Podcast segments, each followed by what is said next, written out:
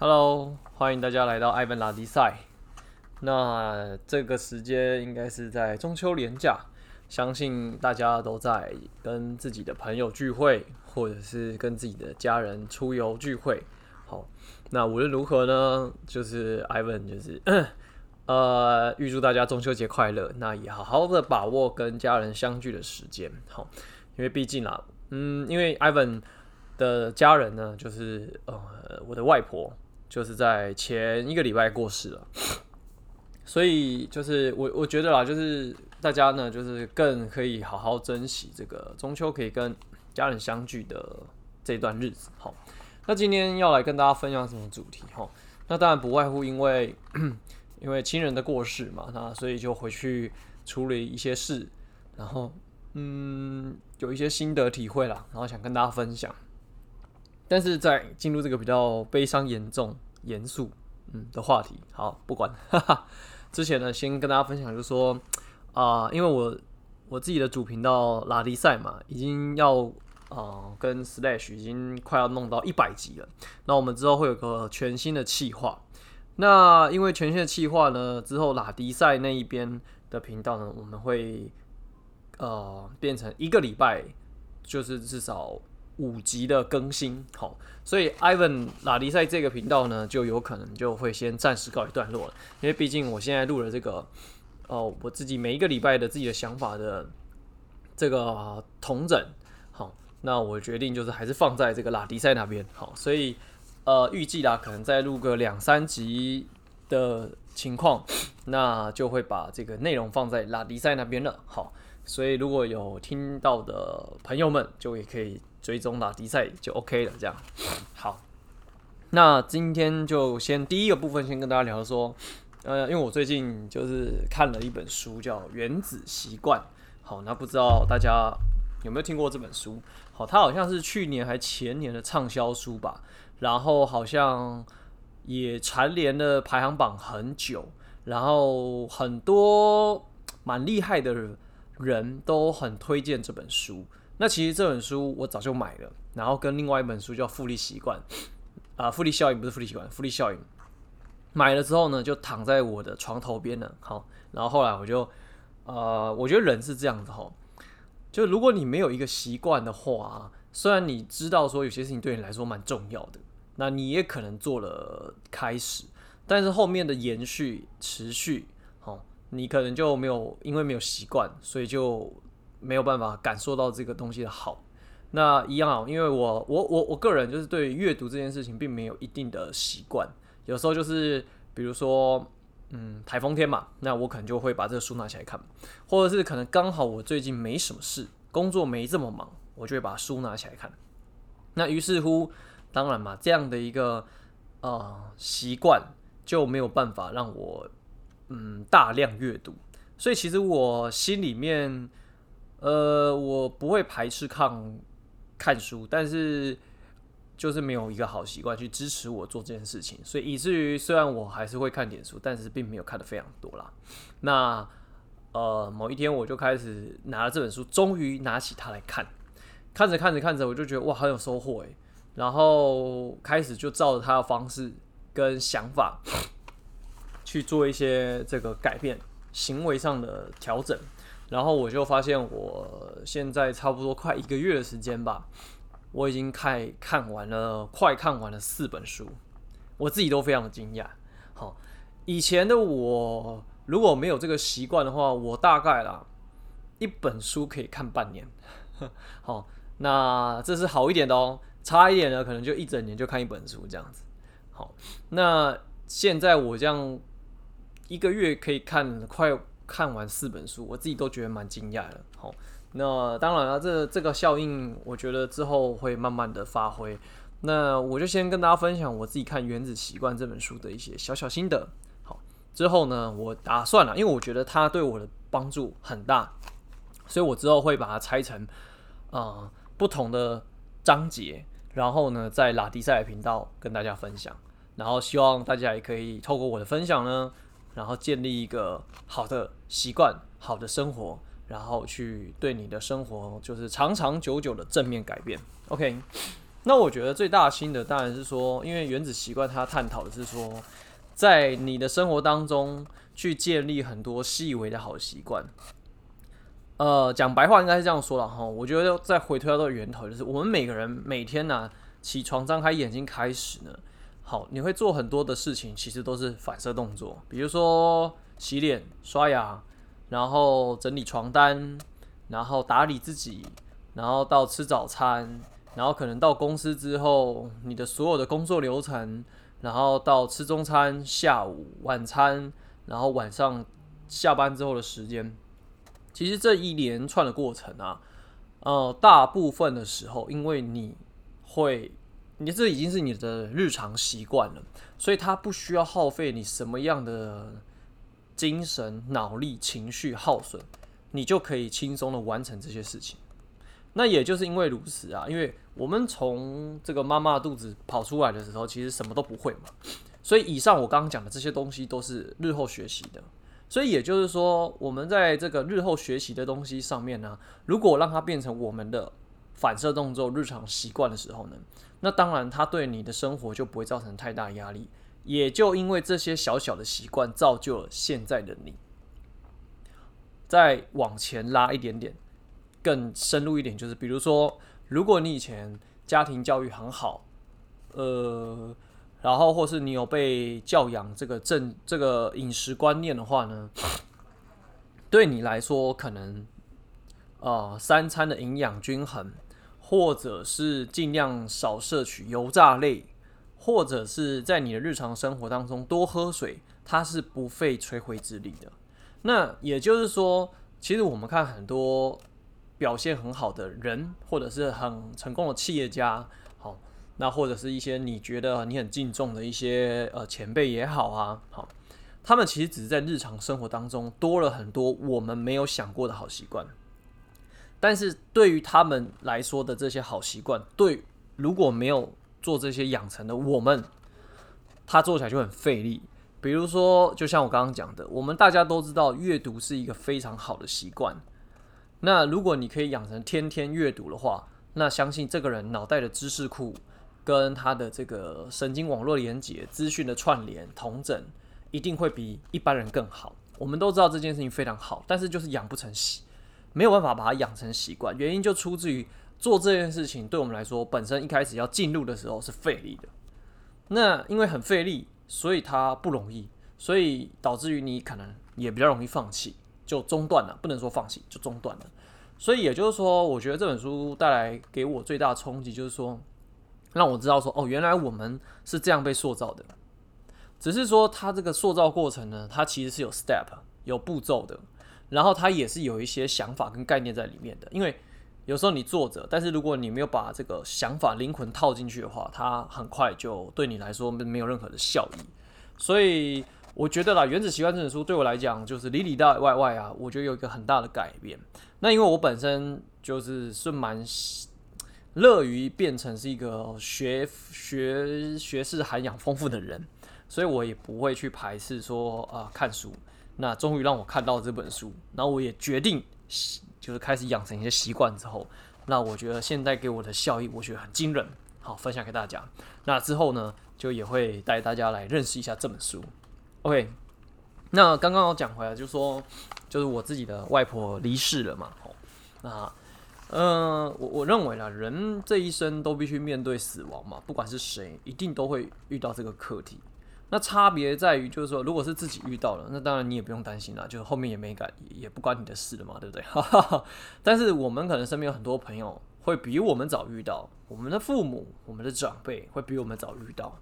那我们去看待这件事情呢？说实在啦，我自己的想法是。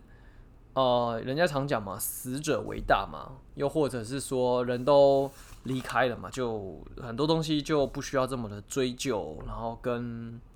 呃那个叫什么，呃，錙铢必较吗？或者是追根究底吗？OK，fine，我觉得不管他做了什么了，反正就是这个人离开了我们，那我们也无需就是再多做一些什么评论了，因为我我个人是觉得这件事情好像不太好。不过我认为一个人的离开，好。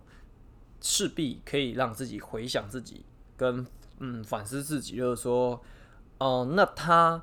活在这个世界上的一切的呈现。行为、想法、价值观，对于我们来讲的话，有哪些东西是值得我们去效仿的、去努力的？哪些东西是值得我们做警惕的？好，所以我我觉得啦，就是这件事情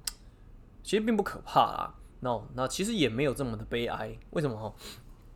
嗯，不知道为什么，就是反正我就是之前听到一个网络的说法啦，就是不知道从哪里听来的，就是说。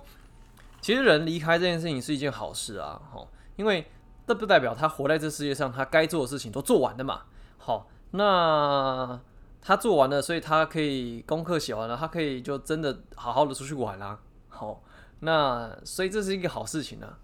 那你看，像我们活着的人，还要吃饭，还要呼吸，我们还有很多事情要做，还有很多功课没交，所以我们必须乖乖的怎么样，把这些功课一个一个一个把它做完。好，所以应该要替。离开的人感到开心，所以那个丧礼啊，就啊，那是国外的吧？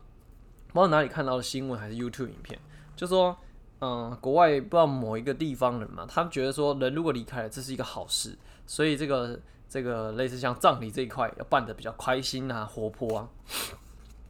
然后我就把这个想法分享给我的那个小姑还有我弟，然后他们就说，你是不是活太在台北活太久，变成那个思想异类什么什么之类的哈？因为我们家那边还是比较偏乡下啦，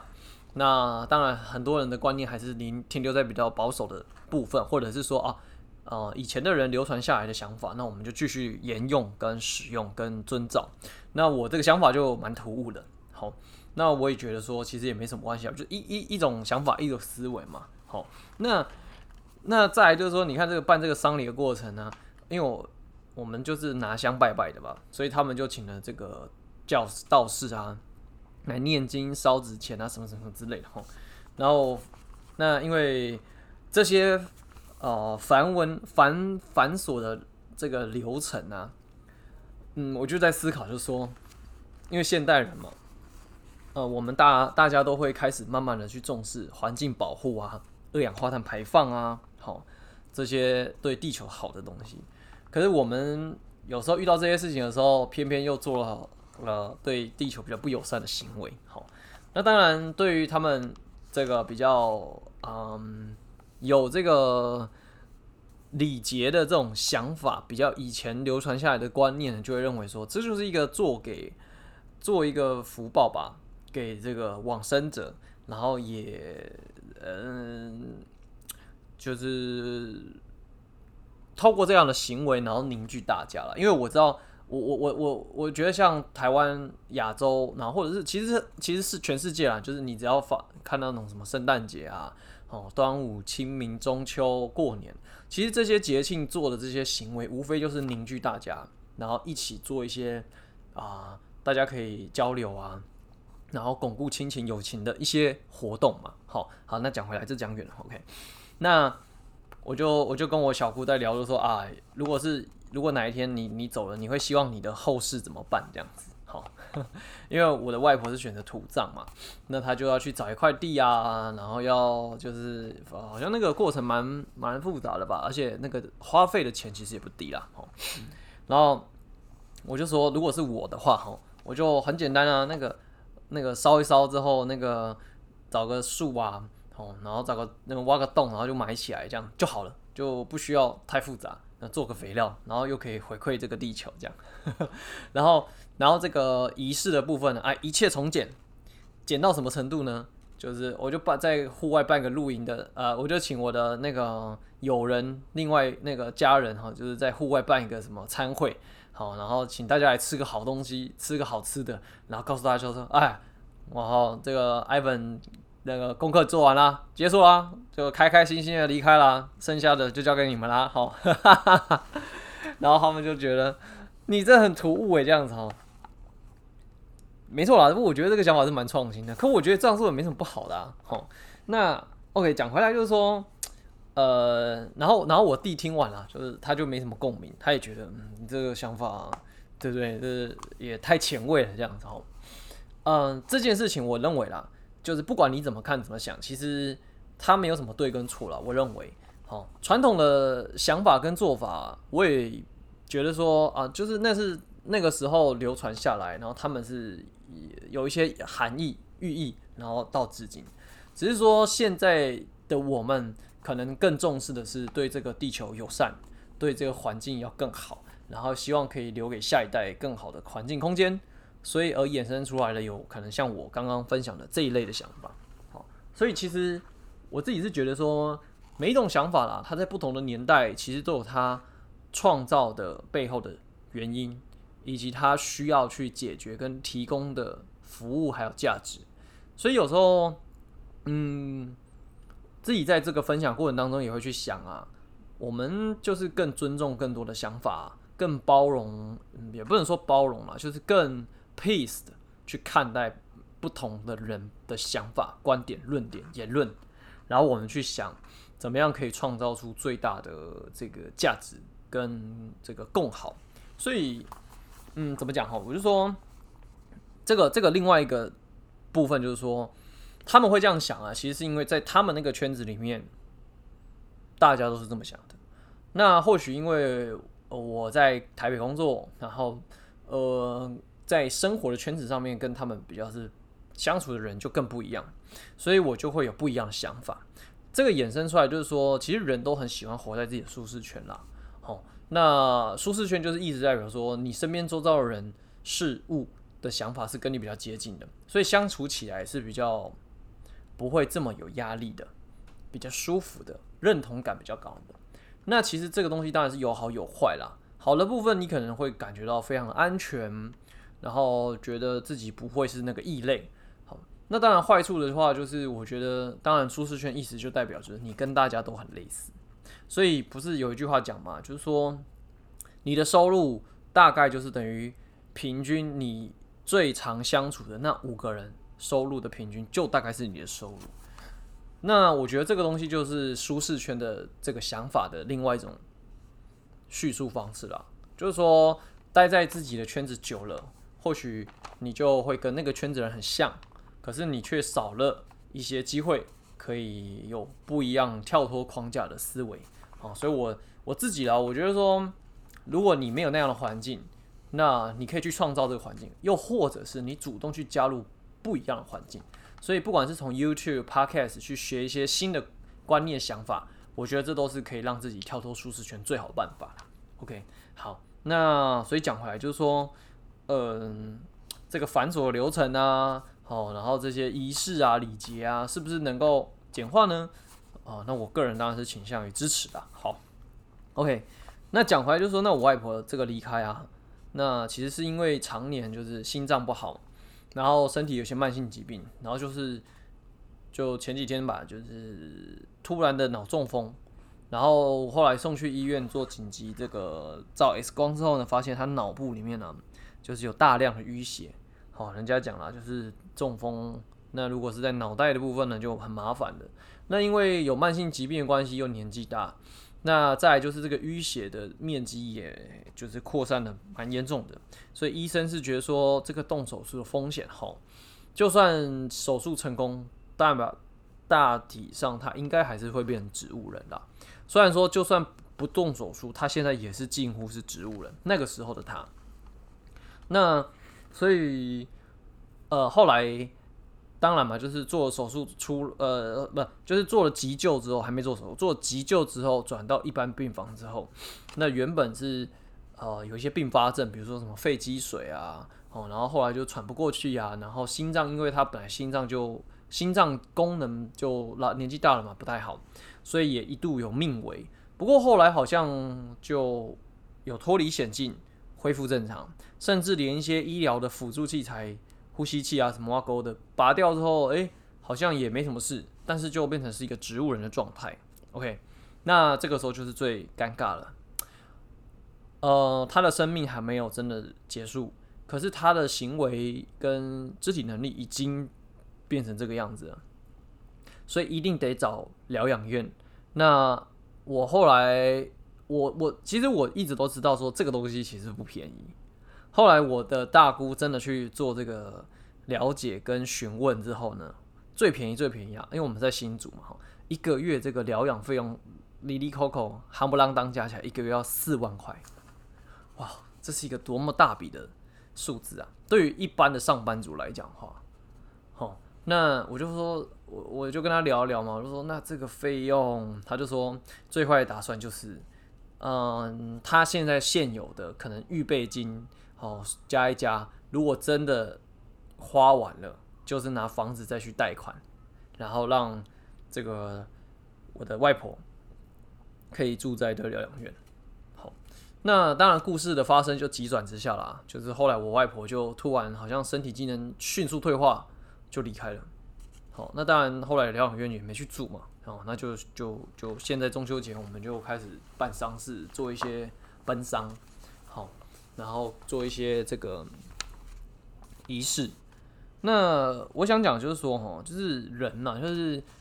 为什么我之前在我自己的这个集数最前面也有讲到一些健关于健康的一些想法，我自己是非常看重、跟在意、跟重视的，哦，所以我自己有在定期吃营养补充品啊，然后饮食的习惯啊，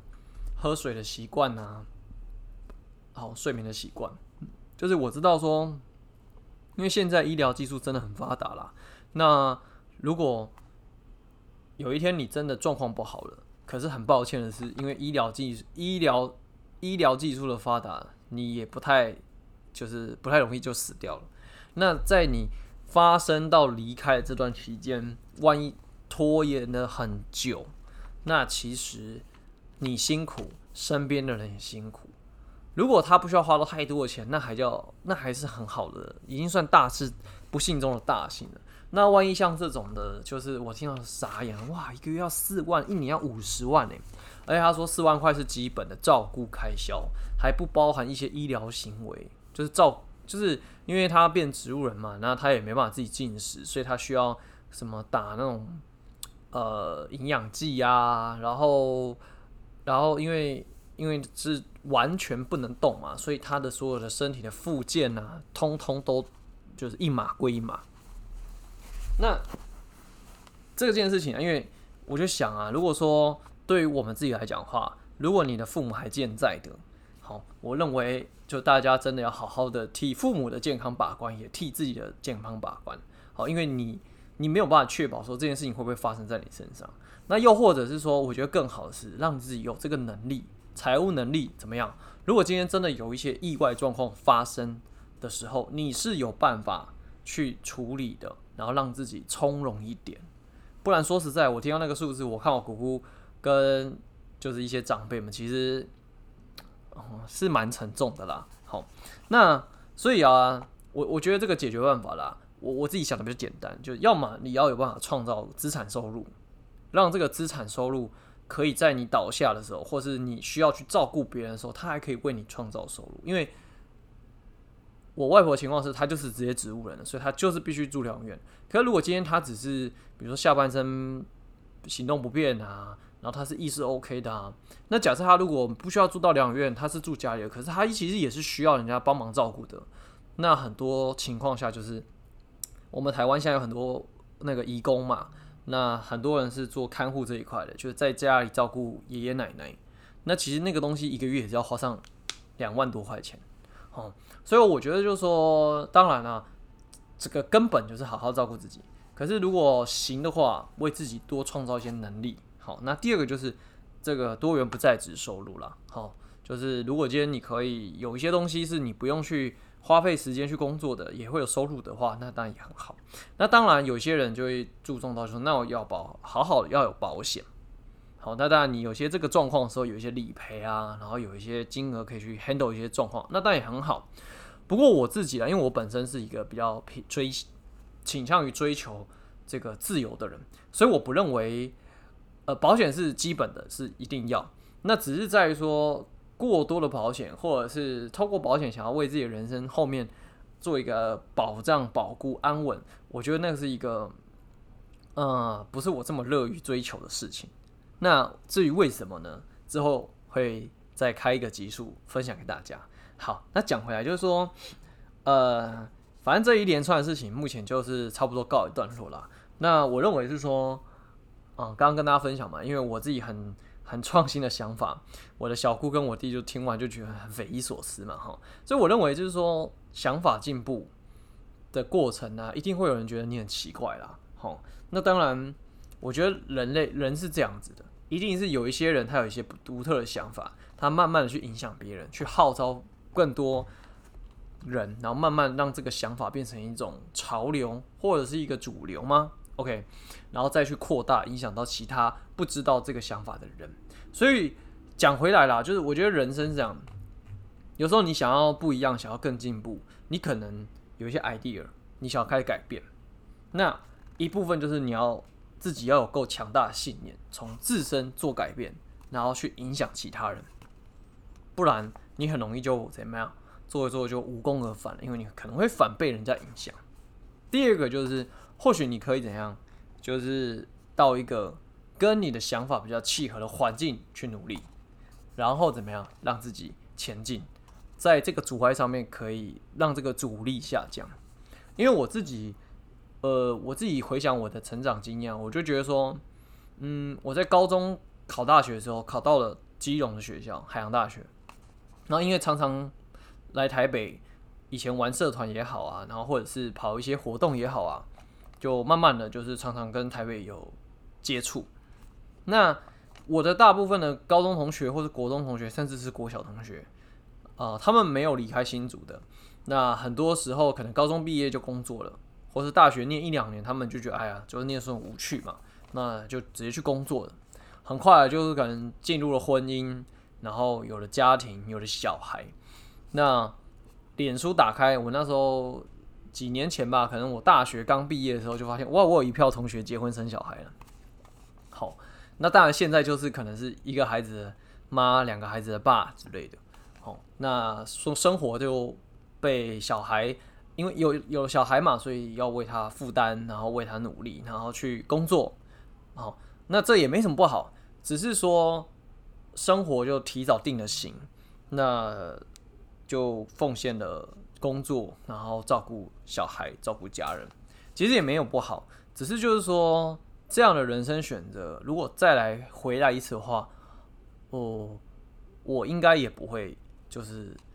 留在新竹，还是会往这个台北部去前进。呃，那时候不知道会去哪里，可能跑去台中啊，跑去高雄，但是至少我知道那样的环境比较容易造就的结果是，可能你就提早进入社会。然后有了婚姻，有了家庭，然后你就跟父母的路就会变得比较相近。然后怎么样？就是早一点点成家立业，然后生小孩，然后那个传宗接代，然后就抚养下一代。那下一代可能的路子可能也会跟你蛮接近的。好，所以我觉得环境的重要就在于这边了，就是说环境的人事物会影响你的行为思维，进而影响你所有的。决定、判断，最后造就结果。所以这一整集啦，哈，就是聊了蛮多东西啦，哈。那其实重点要收在哪呢？重点收在，好啦，就是说，如果你有一些想法很不一样，或者是你希望可以不一样的人生呈现，好，那你觉得啊，这个行为可能有点诡异啊，或者是想法可能会有点跳痛，那找一个跟你想法很接近环境，怎么样？让自己在前进的过程当中阻力降到最低。那当然，你也可以靠着自己强大的意志力，然后去把这些事情往前推进，那也很好。好，不管怎么样，就是条条大路通罗马，能抓老鼠就是好猫。好，这是我自己的将心中的价值观啦。OK，所以今天呢，艾文拉迪赛就跟大家聊到现在，聊到这边，好不好？那喜欢我的频道呢，嗯。订阅拉提赛就可以了，OK，因为之后的这个频道的内容会在那边露出，好不好？那今天祝祝大家中秋节快乐哦，感谢大家。